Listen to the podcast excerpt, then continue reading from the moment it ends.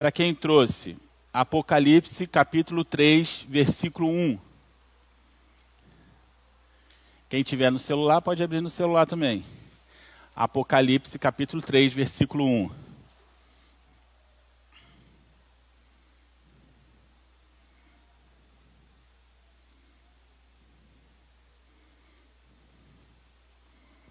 Amém? Amém? Então vamos lá. Diz assim: Ao anjo da igreja que está em Sardes, escreve: Isso diz o que tem os sete Espíritos de Deus e as sete estrelas. Conheço as tuas obras, que tens nome de que vives e está morto. Sê vigilante e confirma os restantes que estavam para morrer, porque não achei as tuas obras perfeitas diante de Deus. Lembra-te, pois, de que tens recebido e ouvido, e guarda-o e arrependa-te.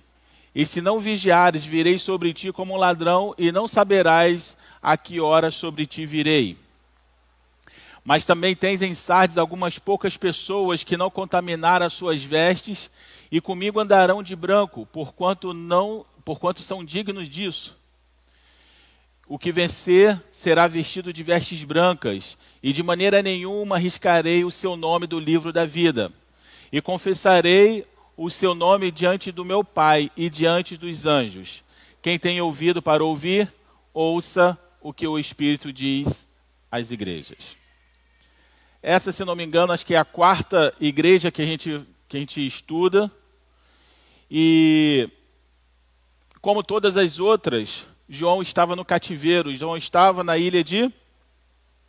De? Hã? Estava onde? Na ilha de Pátimos. Ele estava preso, né? As pessoas estão assim, Pátimos, Pátimos. É, estava na ilha de Pátimos, ele estava preso lá. E durante o cativeiro dele, o Senhor o instruiu a escrever cartas para algumas igrejas que estavam passando algumas dificuldades naquela época, que são muito parecidas com as dificuldades que nós estamos passando hoje. E essa noite nós vamos falar sobre Sardes, a igreja que estava em Sardes. Sardes era uma, um, uma cidade bastante famosa desde os tempos de Alexandre o Grande, um lugar onde tinha muitas lendas. Foi lá que nasceu a lenda do tapete voador, do dragão cuspindo fogo. É engraçado, quando eu era muito pequeno, eu achava que tapete voador era de verdade, né? Não, não, tinha noção. A gente é bombardeado pelas informações, então não sabia. Então foi lá que nasceu essa, essas, essas lendas. Recentemente foi feita uma descoberta de uma cidade, uma cidade imensa, subterrânea nesse lugar. Então, assim, é um lugar bastante famoso. E nessa noite nós vamos estudar uma carta que foi endereçada aos mortos. Mas que mortos são esses? Mortos espirituais. O Senhor identificou que naquele lugar, na igreja de Sardes, havia um corpo que estava morto naquele lugar. E essa carta, ela vai ser endereçada para essa igreja que parece que está viva, mas está morta. Cristo, o médico dos médicos, tinha uma preocupação especial com os crentes de Sardes, da mesma forma como ele tem uma preocupação especial com cada um de nós, amém? E ele começa assim: Ao anjo da igreja que está em Sardes, escreve: Isso diz o que tem os sete Espíritos de Deus. Jesus, ele começa se apresentando como a totalidade do Espírito de Deus sobre a vida dele.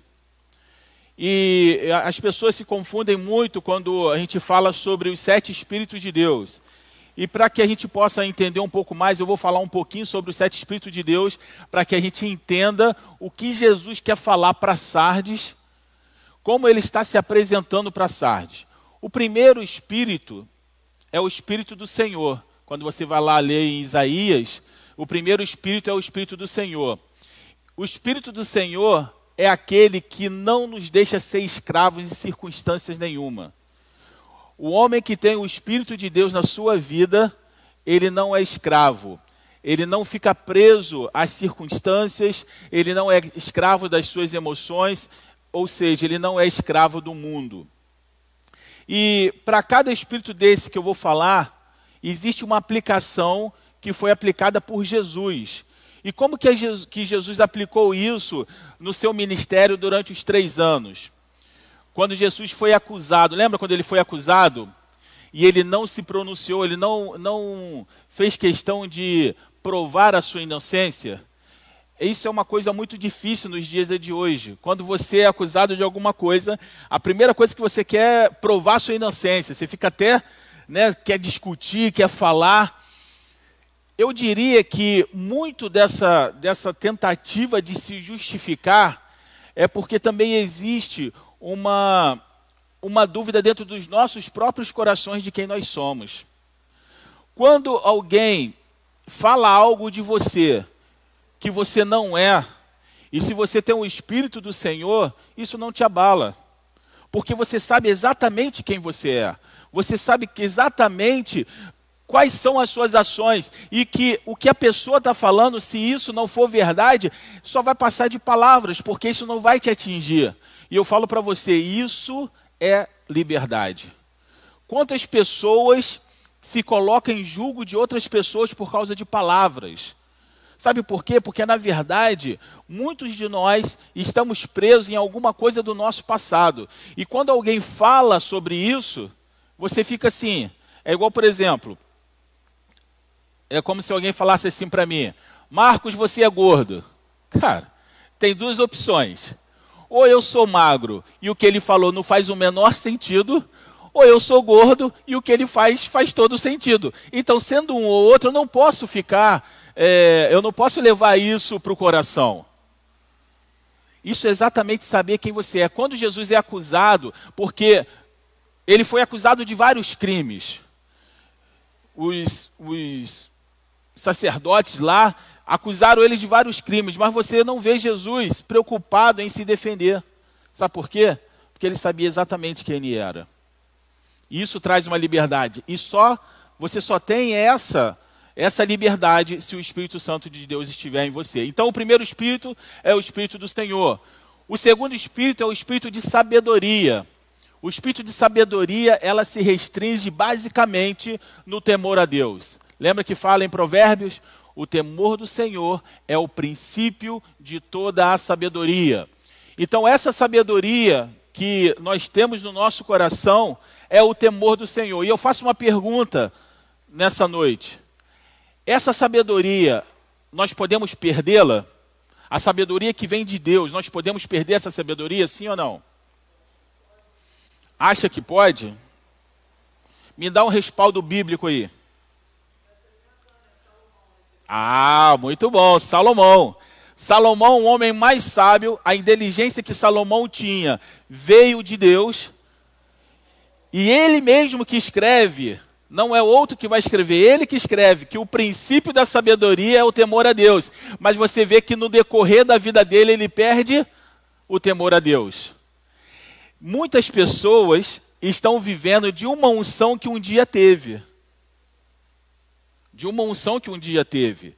E Salomão, no final da sua vida, ele vai viver uma, uma sabedoria que um dia ele teve. Sabe por quê?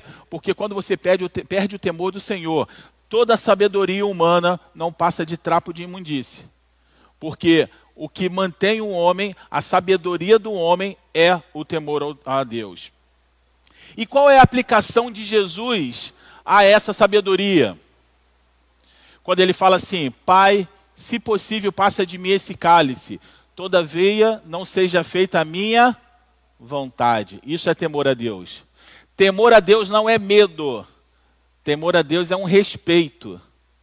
Medo, Deus não quer que nenhum de nós tenhamos medo dele. Ah, Deus vai te fulminar. Não, Deus não quer que você tenha medo. Ele quer que você tenha temor. É igual quando você cria uma criança. Você não quer, como pai, você não quer que essa criança tenha medo de você. Você quer que ela tenha respeito. Porque o medo vai fazer com que ela seja uma pessoa na sua frente. E quando você virar as costas, ela é uma pessoa completamente diferente. Mas o respeito, ela é a mesma pessoa na sua frente e é a mesma pessoa quando você não está. Então, isso é a aplicação de Jesus na sabedoria. O outro espírito, o espírito de inteligência, é a capacidade que Deus nos dá de nós discernirmos os espíritos malignos e espíritos humanos, para que não sejamos enganados com as segundas intenções. Esse espírito de inteligência é algo que nós precisamos pedir, porque isso é o discernimento. E preste atenção, a aplicação disso em Jesus, sabe qual é? Eu acho que é a pior de todas. Essa aplicação de Jesus é quando ele é tentado no deserto. Jesus é tentado no deserto com o Alcorão? Não. Ele é tentado no deserto com as histórias lá de outras coisas? Não. Ele é tentado no deserto a partir da própria palavra de Deus. Muitos de nós estamos lendo a Bíblia, mas não estão no tema, não estão no, não estamos tendo a compreensão do Espírito Santo. E quando isso acontece, nós somos guiados porque, pelo que nós entendemos e não pela revelação do Espírito Santo. Porque se você observar, é, o diabo vai usar a palavra ao pé da letra. Ele Jesus está fazendo o jejum e ele fala assim: é, fale para que essas pedras se tornem pão. Está mexendo o quê? Com a, com, com a fé, né? Com essas pedras se tornem pão, Jesus fala, não, não é isso. Ó, se você se jogar daqui, está escrito que dará ordem aos seus anjos para que você não tropece com pé em pedra. Aí ele fala, mas também está escrito: não tentarás o Senhor vosso Deus. Então nós precisamos entender o que nós estamos lendo. Então, esse é o espírito de inteligência, de sabedoria, de interpretação. Precisamos entender, porque a Bíblia fala, Jesus fala, que, que nós erramos porque nós desconhecemos o que está escrito. E eu diria que não é só o que está escrito, nós desconhecemos a interpretação do que está escrito. Amém? Outro, espírito de conselho. Ah, só voltando aqui na, no espírito de inteligência, é, muitas vezes nós esperamos que outras pessoas tenham a interpretação da Bíblia no nosso lugar. Porque ter interpretação da Bíblia requer busca, requer oração, requer tempo, e muitas pessoas não querem ter o tempo de oração, não querem ter o tempo de busca e espera que outra pessoa interprete. E é por causa disso que nós vemos tantas heresias sendo aceitas. Que a, que a heresia, isso acontece desde a igreja primitiva. Mas sendo aceita já é outro caso. Por isso que os crentes de Bereia não eram enganados. Por quê? Quando os discípulos, eu acho isso interessantíssimo, porque quando os próprios discípulos que andaram com Jesus, testemunha ocular, quando eles falavam lá, eles iam olhar se aquilo realmente estava escrito, se, estava, se era verdadeiro. Por isso que eu pego no pé de vocês, cadê a Bíblia? Tem que trazer a Bíblia. Porque se você, eu posso chegar aqui e falar um monte de heresia. Se você não tem a Bíblia para conferir, você vai falar glória a Deus, amém. E isso está completamente deixando você é, no caminho errado. Outro espírito, espírito de conselho. O verdadeiro conselho é quando a Bíblia é aplicada para esse propósito, amém? Não existe conselho melhor do que quando nós aplicamos a palavra de Deus. Muitas pessoas vão procurar diversos tipos de conselho, mas eu falo para você: tudo que você precisa na sua vida, a Bíblia responde para você. Tudo. E se você não quiser ler a Bíblia toda, Pega só Provérbios que já está de bom tamanho. Provérbios já te dá várias cajadadas na cabeça e te coloca no caminho certo. Lê, lê Provérbios. É, pra, o irmão está falando, para quem não leu a Bíblia, vamos começar por Provérbio. É verdade. E é engraçado que, quando a gente estava aqui com o pessoal do 3E, eu comecei a ler Provérbios com eles. E engraçado que tinha partes em Provérbios que falava exatamente do tráfico. Ou seja, ó, cuidado para você não seguir aqueles que se apressam a fazer o mal, aqueles que se apressam a derramar sangue. E você vai vendo que a Bíblia ela é tão atual que chega a espantar quando você lê. Então, se você quiser, começa lá por provérbio. A verdadeira palavra, ela te confronta. Ela não vai passar a mão, não vai, vai passar a mão na sua cabeça, ela vai te confrontar. Mas sabe o que é legal? Ela te confronta, mas ela te traz vida. A palavra falsa, ela não te confronta. Eu diria que a palavra falsa, aquela que só massageia seu ego, eu diria que ele é parecido com uma areia movediça. A palavra é como se você estivesse numa areia movediça e você está afundando. E a palavra, e essa palavra falsa, ela vai deixando você cada vez mais confortável. E quanto mais você vai afundando, você vai se tornando mais confortável, confortável. Por quê? Porque essa palavra que não traz, que não é, aponta o nosso pecado, ela é uma palavra que não é vida. Ela é uma palavra que vai te trazer tranquilidade enquanto você afunda. E no final você morre confortavelmente. Por isso que Jesus está se apresentando dessa forma: ó, vocês estão dizendo que estão vivos, mas vocês estão mortos. Vocês estão confortáveis demais. O pecado já não faz mais diferença na vida de vocês. E vocês estão confortáveis porque a palavra ela já não, não está mais sendo confrontada. Interessante que tem uma polêmica aí agora da Bruna Carla. Quem já viu essa polêmica que está correndo aí? E eu, eu vi ela falar uma coisa que eu achei assim, fantástico. Ela falou assim: o inferno foi tirado das pregações atuais. É verdade. Você vai ver várias pregações, você vai ver pregações engraçadas, você vai ver vários tipos de pregação, mas ninguém fala de inferno. Sabe por quê? Porque isso nos chama a atenção. Porque isso confronta. Na verdade, você escuta várias pregações que falam assim: que você vai vencer, que você é o vencedor, que você é isso. Amém. Quem está em Cristo vai vencer mas só vai vencer se se arrepender dos seus pecados. Só vai vencer se observar as leis do Senhor, se observar a palavra do Senhor. Lembra lá o que está escrito em Números, se, em Deuteronômio? Se atentamente ouvires a minha voz e seguires os meus preceitos, então as coisas boas acontecerá. Todavia, se vocês fizerem diferente, então não acontecerá. Engraçado que na semana passada eu falava sobre. Quem lembra aqui quando eu falava sobre um profeta novo e o profeta velho? Lembra do profeta novo e do profeta velho? O profeta novo, o Senhor chamou e falou assim: Olha, vai até Jeroboão, entrega uma palavra para ele, não se detenha nem na ida e não se detenha nem na volta. Vai e volte sem se deter em lugar nenhum. E ele vai, entrega a palavra para Jeroboão. Um profeta velho chega para ele e fala assim: Vamos à minha casa. E o profeta novo fala assim: Não, eu não posso. O Senhor falou para que eu fosse e voltasse sem que eu me detesse em lugar algum. E o profeta velho fala assim: Não sou eu, todavia, também profeta como você, e eu não sou profeta há muito mais tempo do que você. O mesmo Deus que falou com você também fala comigo. E eu falo: Vamos na minha casa. E o que, que o profeta velho, o profeta novo faz? Vai na casa desse profeta velho. Eles tomam café, eles conversam, eles discutem várias coisas, e o profeta novo fala assim: agora eu vou embora. E no caminho, o que, que acontece? Um leão mata aquele profeta novo. Eu faço uma pergunta para vocês. Uma interpretação simplista diria que Deus castigou aquele profeta novo pelo fato dele não ter obedecido. Vocês concordam com isso, sim ou não? Sim. Ele queria livrar. É mais ou menos assim. É como se alguém me convidasse para pregar lá em Niterói. Falasse, assim, Marco, você pode vir pregar na minha igreja em Niterói? Posso. Olha, você tem que sair de casa às quatro horas. Tá bom? Tá bom.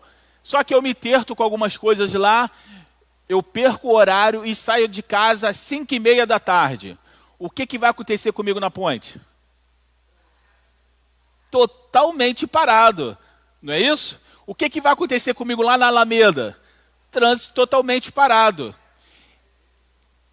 Qual é a interpretação então do profeta novo e do profeta velho? Deus falou: vá, não se detém e volte. Sabe por quê? Porque se você se deter, você vai entrar no horário em que o leão vai caçar. E você vai ser a caça. Então vai e volte sem se deter. E aí ele foi e ele se deteu. Foi Deus que castigou? Não. As circunstâncias que.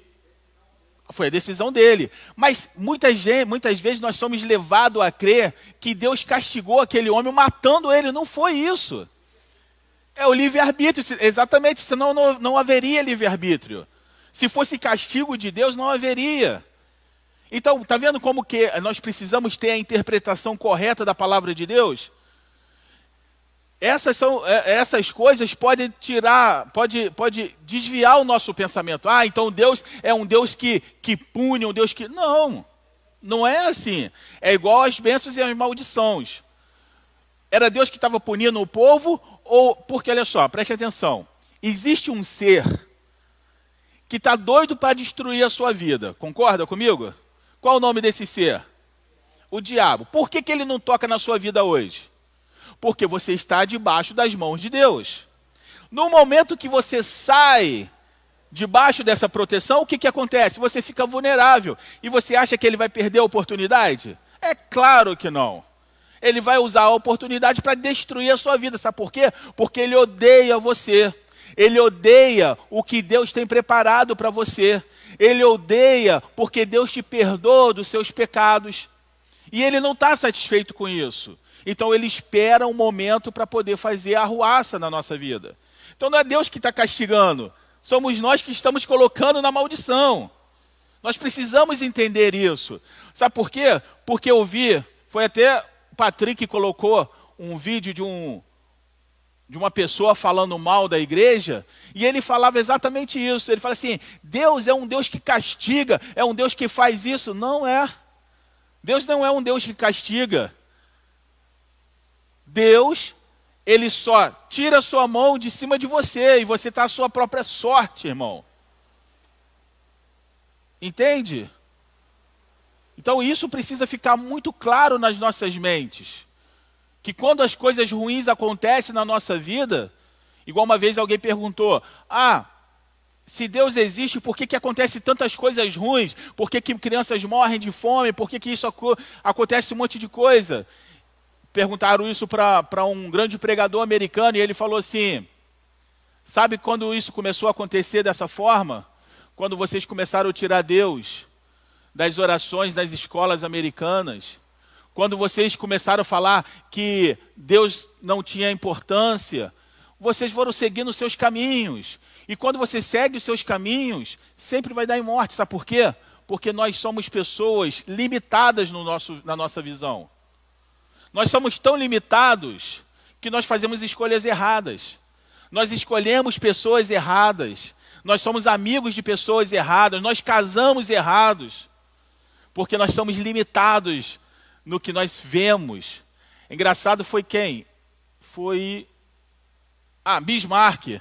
Bismarck chegou aqui ontem, a porta ali estava aberta da, do jiu-jitsu, e ele falou assim para mim: vocês vão cortar aquela porta porque ela não fecha, ela, ela é maior do que o vão.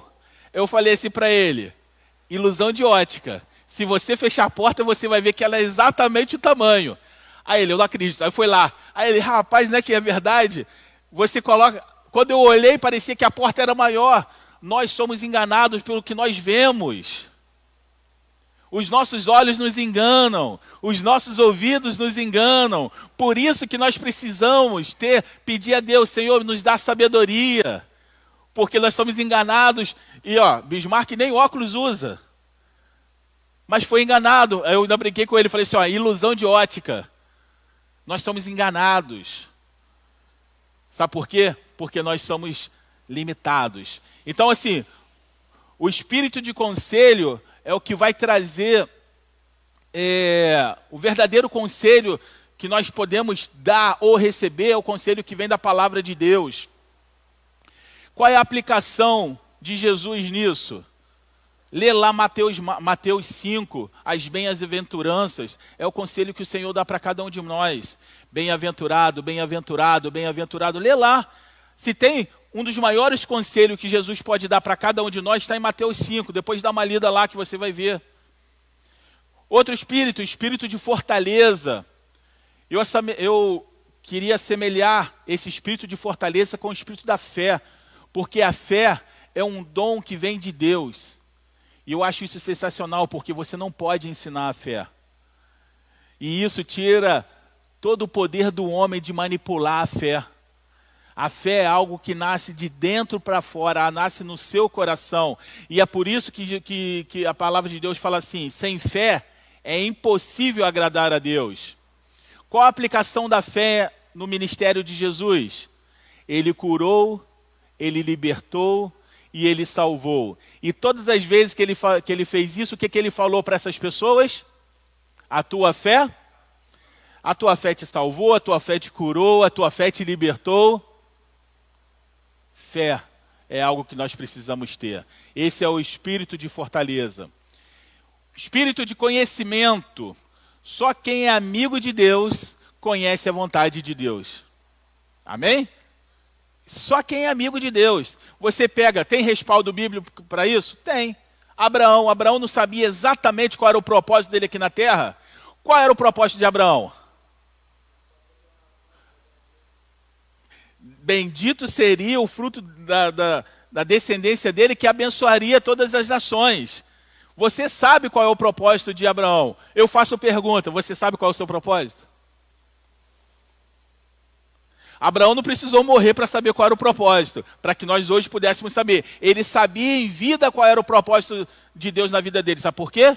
Porque ele era amigo de Deus. O amigo conta os seus planos para o seu amigo. Então, o que, que nós precisamos ser? Amigos de Deus. E de que forma? Está escrito lá, não, acho que é em Filipenses, se não me engano, que outrora eu e você éramos inimigos de Deus.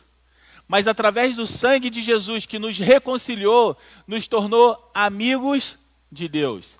E quando nós somos amigos de Deus, nós temos o espírito do conhecimento. E qual é o espírito do conhecimento? Você sabe exatamente qual é o propósito de Deus na sua vida.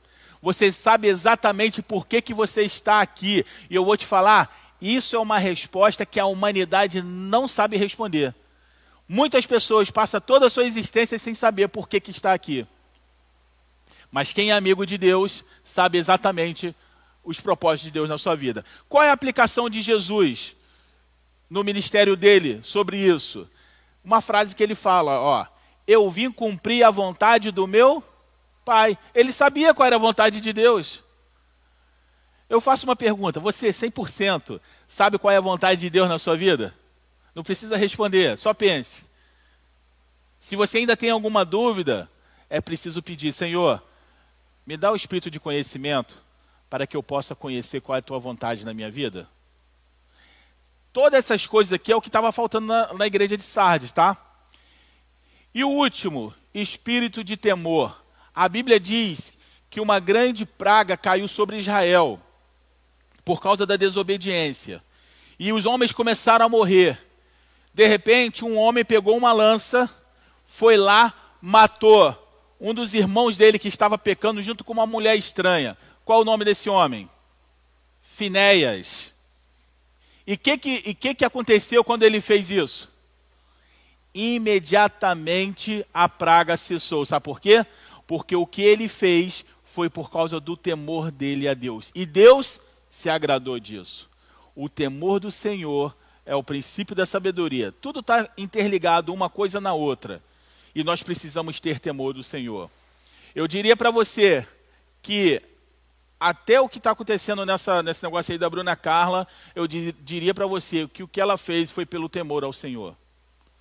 Você acha que ela não sabia que ia dar essa, essa confusão toda na internet? Claro que ela sabia. Mas ela falou uma coisa que é interessante. Se eu cantasse lá, eu não poderia pregar a palavra de Deus. Isso é temor. Porque tem muita gente fazendo coisas erradas por baixo dos panos e ainda continua pregando aqui no altar.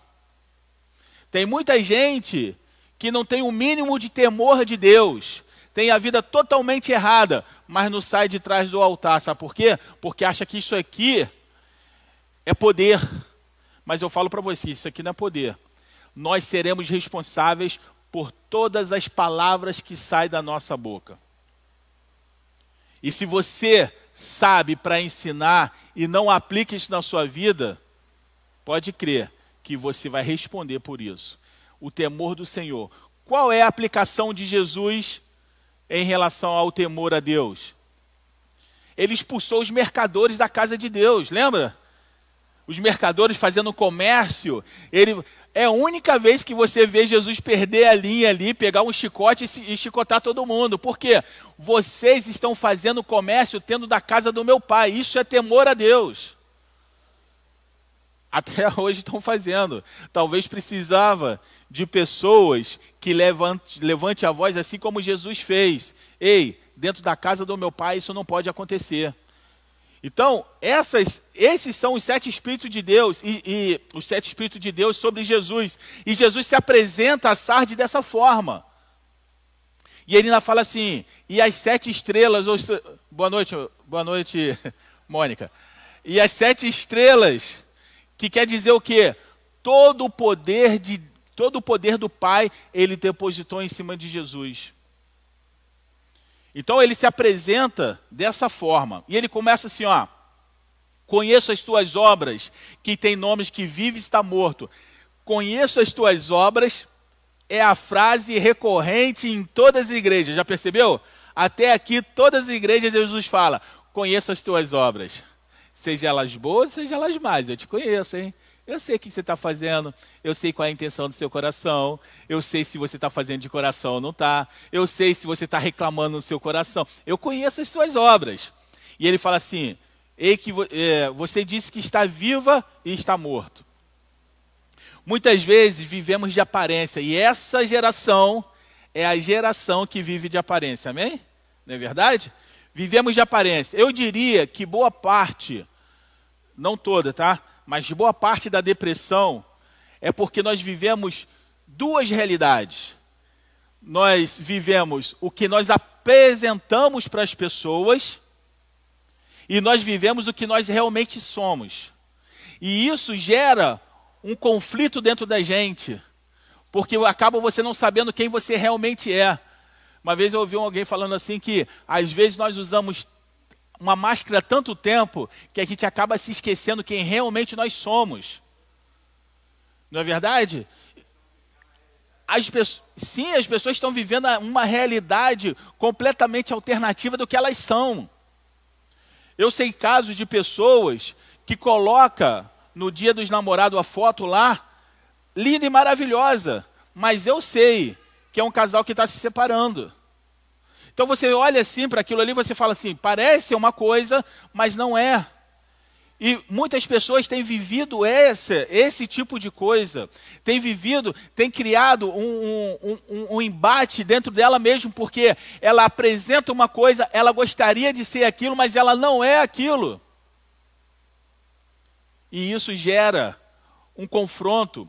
Eu diria que muito se fala hoje sobre multiverso, já, ouviu, já ouviram falar isso? Multiverso? Não da Marvel, não, tá? Multiverso da, da loucura, não. Metaverso, é, metaverso. Muita gente ouve falar. Mas você sabia que isso é uma realidade? Claro, existe um, um pensamento todo de, não sei o que lá, quântica, aquela coisa toda. Mas hoje existe um, um metaverso que você tem várias vidas. Você tem uma vida dentro de casa, você tem uma vida no trabalho, você tem uma vida nas suas redes sociais, para cada pessoa você tem uma vida. E eu vou te falar, são tantas vidas que a pessoa entra em parafuso, porque não sabe quem ela é. Quer ver uma coisa bem interessante? Ó, a roupa que a maioria das pessoas vestem hoje, não foram elas que escolheu, foi o marketing que escolheu para ela. Os atletas, você vê, o atleta, eu lembro da Copa 90 e alguma coisa, não lembro agora, 2002, que Ronaldinho cortou o cabelo na frente, deixou aquele tufo ali. Minha bateria está acabando aqui. Deixou aquele tufo na frente. E aí, geral cortou daquele jeito. Até um capitão do quartel cortou daquele jeito. Claro que depois ele consertou na hora de trabalhar, mas ele falou que tinha cortado daquele jeito. E quando você fica sabendo por que, que aquilo ali aconteceu, não sei se vocês sabem, mas quando o Ronaldinho cortou daquela forma, foi um erro de corte aquilo. um tempo desse ele falou, aquilo ali foi um erro de corte, ele cortou do jeito, aí ficou aquele negócio, falou, ah, vou deixar desse jeito, e todo mundo cortou igual. Sabe por quê? Porque as pessoas não têm personalidades. Elas estão procurando alguém para se espelhar, elas estão procurando alguém para ser. Se você olha uma pessoa que é bem sucedida, você quer ser igual àquela pessoa. E quando você não consegue, você se frustra. Outra coisa, você come, você come o que o marketing te manda você comer. Não é verdade? Fala para mim que não é. Todas, ó, eu lembro que uma vez eu morava em São Gonçalo ainda. Aí nós viemos aqui na igreja, Gabriel era pequenininho. E na hora de ir embora, eu não sei porquê, eu passei pela BR. E tinha um outdoor grandão do McDonald's com sanduíche grandão. Gabriel, pequenininho, quando ele viu, pai, pai, pai, para, o sanduíche, o sanduíche. Ele nem estava pensando em sanduíche, mas ele viu o sanduíche, ele queria comer o sanduíche. Sabe por quê? Porque nós somos influenciados a todo momento. Ó, você é influenciado socialmente e politicamente com ideias que não surgiram na sua cabeça. E eu vou além. São ideias que você não sabe nem de onde veio. Mas você briga e você fala, é, tem que ser desse jeito. Quer um exemplo disso? Quando os Estados Unidos invadiu o Iraque, falando que tinha armas de destruição em massa. Boa parte da, popula da população americana falou que deveria invadir o Iraque porque eles tinham armas de destruição em massa. Estados Unidos invadiu o Iraque. Encontrou armas? Não. Qual era a motivação da invasão de quem queria invadir? Eram as armas? Era o quê? Petróleo. Era reconstruir o país que estava destruído. Existiam várias empresas de Odebrecht assim, que queria os contratos para reconstruir, mas isso só poderia ser feito se Saddam Hussein fosse derrubado. E um monte de gente ficou torcendo para a invasão com uma ideia que foi plantada na cabeça das pessoas que elas não sabiam nem de onde veio. Tem várias coisas. Então você vai vendo, e eu deixo falar uma coisa para você.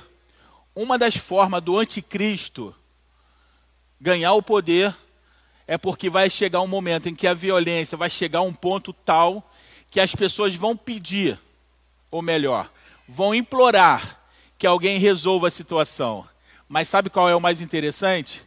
a violência e o caos vai ser projetado por ele mesmo. Só que as pessoas vão ser levadas a acreditar que vai vir uma pessoa e essa pessoa vai se apresentar como que vai resolver todos os problemas. Está vendo como que você é influenciado? Está vendo como você é influenciado? Vocês acham que se você tem uma certeza hoje de algo, e se alguém pegar você e colocar dentro de um lugar e você todos os dias ouviu uma informação contrária àquilo ali, você acha que isso pode mudar a sua mente? Pode mudar? É isso que a televisão faz com você. É isso que as séries fazem com você. Vou fazer a pergunta e vocês não podem mentir porque está na casa de Deus, amém? Quem foi que torceu para que os bandidos lá do, da casa de papel desse, desse, desse certo? Fala a verdade. Levanta a mão quem assistiu Casa de Papel. Mas quem, assisti, quem assistiu torceu para que os. Mônica assistiu. Para quem assistiu, torceu para que os bandidos dessem certo.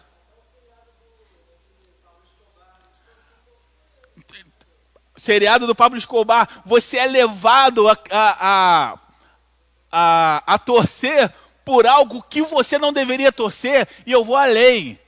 Roubo, eu vou chegar no Lúcifer aí. Roubo está na, tá na palavra de Deus como os dez mandamentos, que é proibido, que é, é, é pecado. E você torceu para que quem estava roubando lá deve, desse certo. Eu também torci, tá? Quando assisti. Mas é verdade ou não é? Tem uma propaganda na HBO que eu, que eu assisti essa semana, eu achei sensacional de um lado e perturbador de outro. Ele fala assim, eu não vou lembrar de todos, tá? Mas ele fala assim: Você pode nunca ter lido o livro do Harry Potter, mas se você assistiu o filme do Harry Potter, você é fã. Já viu essa propaganda? Ele vale várias outras coisas. Aí eu fiquei pensando, você pode não torcer para Lúcifer, mas se você assistiu a série e você gostou, você é fã do Lúcifer. Não, eu também. Isso aí nunca entrou na minha casa, irmão. Isso aí nunca entrou na minha casa. Mas eu te garanto que tem um cara de crente que assistiu, hein? Que achou o Lúcifer legalzinho, tá? Tá a, a, essa propaganda, ainda vou pegar um dia e vou colocar aqui para a gente ver. Essa propaganda ela é sensacional, porque ela mostra que você é fã de coisas através de coisas indiretas. Você lembra de outra parte dessa propaganda, ô, Mônica? Parece ser boas. Tem, tem outras coisas também, eu não lembro agora exatamente, mas era assim: se você gosta de uma coisa, você é fã dessa aqui que você não conhece. Eu lembro do Harry Potter porque eu guardei isso para poder falar. Tem pessoas que nunca leu o livro do Harry Potter, mas é fã do livro porque gostou da série. Entende? Ah, é, tem uma outra parte assim que fala assim: ah, você está doido para que, que tenha a continuação do Game of Thrones? Então você é fã do Game of Thrones. Ele vai falando umas coisas assim. E eu faço uma pergunta: do que, que a gente é fã indiretamente aí? Não é verdade? São as coisas entrando na nossa mente, tirando o nosso foco e criando uma nova realidade. Então eu te pergunto: existe vários universos pelo qual nós estamos vivendo? Sim, existe. E tudo isso é para te tirar a visão do que realmente é verdadeiro. Eu diria que todos esses universos são hologramas, igual lá do, do Guerra das Estrelas lá, são hologramas que fazem você não vou chegar no holograma não, vou colocar, é como se você estivesse dentro de, uma, de um quadro, de um quarto cheio de vidros, já viu? Você não sabe exatamente onde está. Exatamente, é isso que o diabo tem feito. Então, quando. E, eu, e agora eu vou além. É, isso se aplica também a esse evangelho de conto de fadas que, que é pregado. O evangelho bonitinho, sabe? Que você só vem aqui para ser abençoado. É, parece um, um, evangelho comunista, que você só tem direitos, não tem deveres nenhum. Sabe, esse evangelho que é pregado? Isso também se aplica a esse tipo de evangelho. Mas sabe qual é o problema? O problema é que esse evangelho está matando pessoas. E sabe qual é o problema de quem morre? Não existe mais o que se fazer depois que morre. O melhor de todos os médicos do mundo, ele cessa qualquer tipo de tratamento quando o paciente morre. E isso é o que está acontecendo, porque esse evangelho de conto de fadas, ele não tem eficácia para ressuscitar os mortos. E se fosse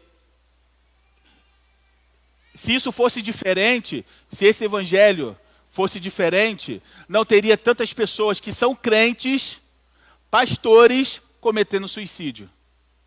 Que evangelho é esse? É algo que a gente precisa pensar, não é verdade? Mas Jesus, o médico dos médicos, tem o poder de ressuscitar aquele que está morto. Ele tem o poder de fazer o que as palavras humanas não têm poder para fazer. Só o verdadeiro evangelho é capaz de trazer o Lázaro para fora. Só o verdadeiro evangelho é capaz de tirar o Lázaro de dentro daquela, daquela caverna que já estava morto há três dias.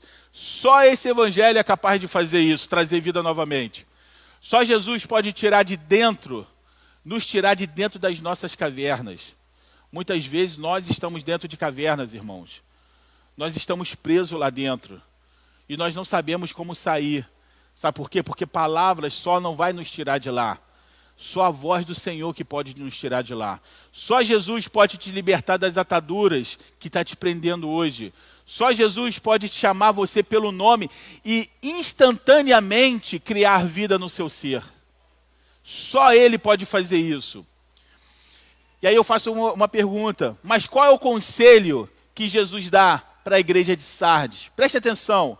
Ele fala assim: ó, ser vigilantes e confirme o restante que estava para morrer. O que, que ele está falando? Seja vigilante para que o que está em você ainda não morra completamente.